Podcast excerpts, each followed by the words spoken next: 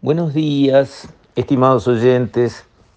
Quisiera referirme hoy a el evento que se conoció, la Iglesia del Cristo Obrero de nuestro gran arquitecto Eladio Dieste, eh, fue incorporada como este, patrimonio histórico de la humanidad, lo cual es un galardón, es una distinción de las que hacen bien, de las que son justas, merecidas.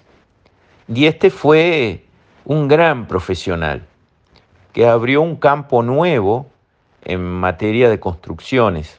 Ese uso del ladrillo, que debe ser eh, el insumo de construcción más simple, también más noble, eh, más humilde, un ladrillo. ¿Qué es un ladrillo? Es la cosa más mínima, tierra cocida. Ese uso del ladrillo para elevarlo en base a conocimiento, en base a saber, en base a diseño, a obras que llegan a una declaración de este tipo, que son pocos los lugares, los sitios, los bienes en el mundo que alcanzan esa eh, condecoración, habla muy bien de nuestro arquitecto Eladio Dieste.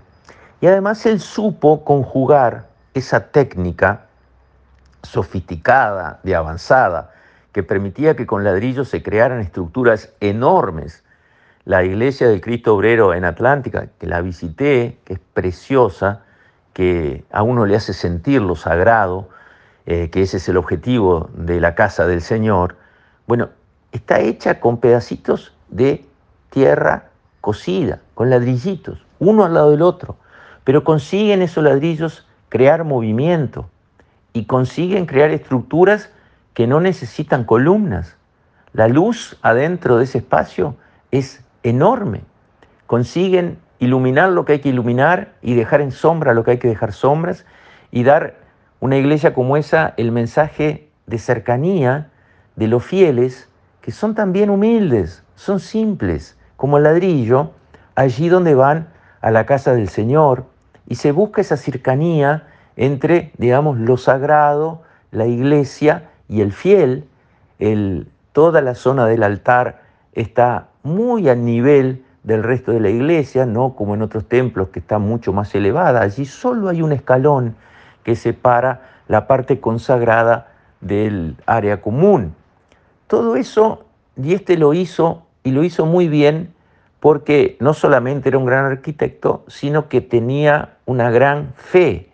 Era un católico practicante que realmente sentía su fe, y eso se nota en una obra como esta, que no está hecha por alguien con una plomada y, un, un lápiz para dibujar. Esto está hecho por alguien que creía en lo que estaba más allá del ladrillo, de la arquitectura. Y entonces ahí vemos como personas como Dieste, que combinaron su fe con su trabajo profesional, en excelente equilibrio y relación, son un ejemplo.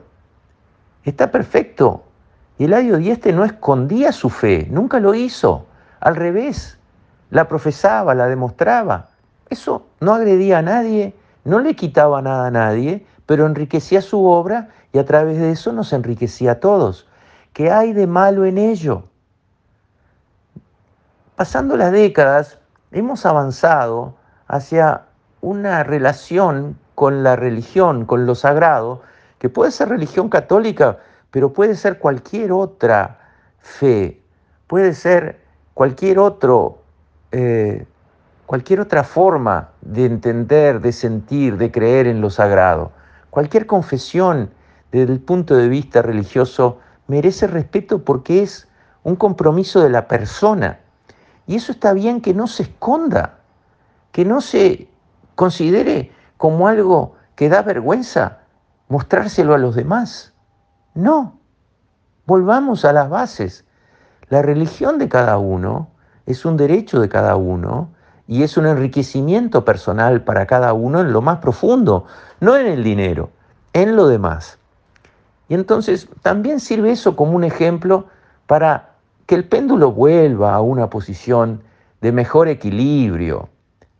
No pretendemos, nadie pretende, no está bien una religión de Estado que se le imponga a todo el mundo. No, en absoluto. El péndulo de aquellas puntas donde en algún momento estuvo, está bien que se mueva a un nuevo equilibrio, porque el que eh, tiene una fe musulmana, confiesa su fe musulmana, está perfecto que lo haga. Y lo mismo el que es budista, o el que es judío, o el que es católico, o el que es protestante. Está bien que las personas confiesen la fe que quieren y está perfecto que lo puedan mostrar, lo puedan decir, con su vida y con sus obras. Eladio Dieste lo mostró a todo el mundo y el mundo ahora lo reconoce con este galardón con sus obras. Me paro y saludo de pie a un grande de la arquitectura mundial, Eladio Dieste. Con esto, estimados oyentes, me despido. Hasta mañana, si Dios quiere.